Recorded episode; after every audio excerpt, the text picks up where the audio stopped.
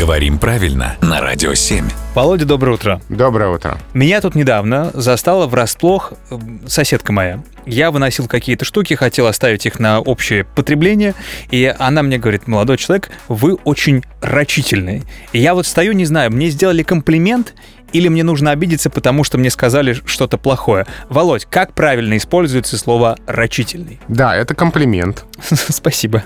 Так что она тебя не обидела. Ага, ничем. очевидно.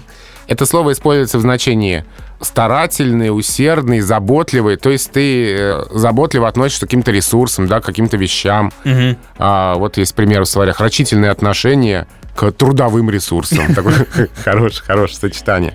Оно а, происходит от глагола «рачить». Он не сохранился в русском языке.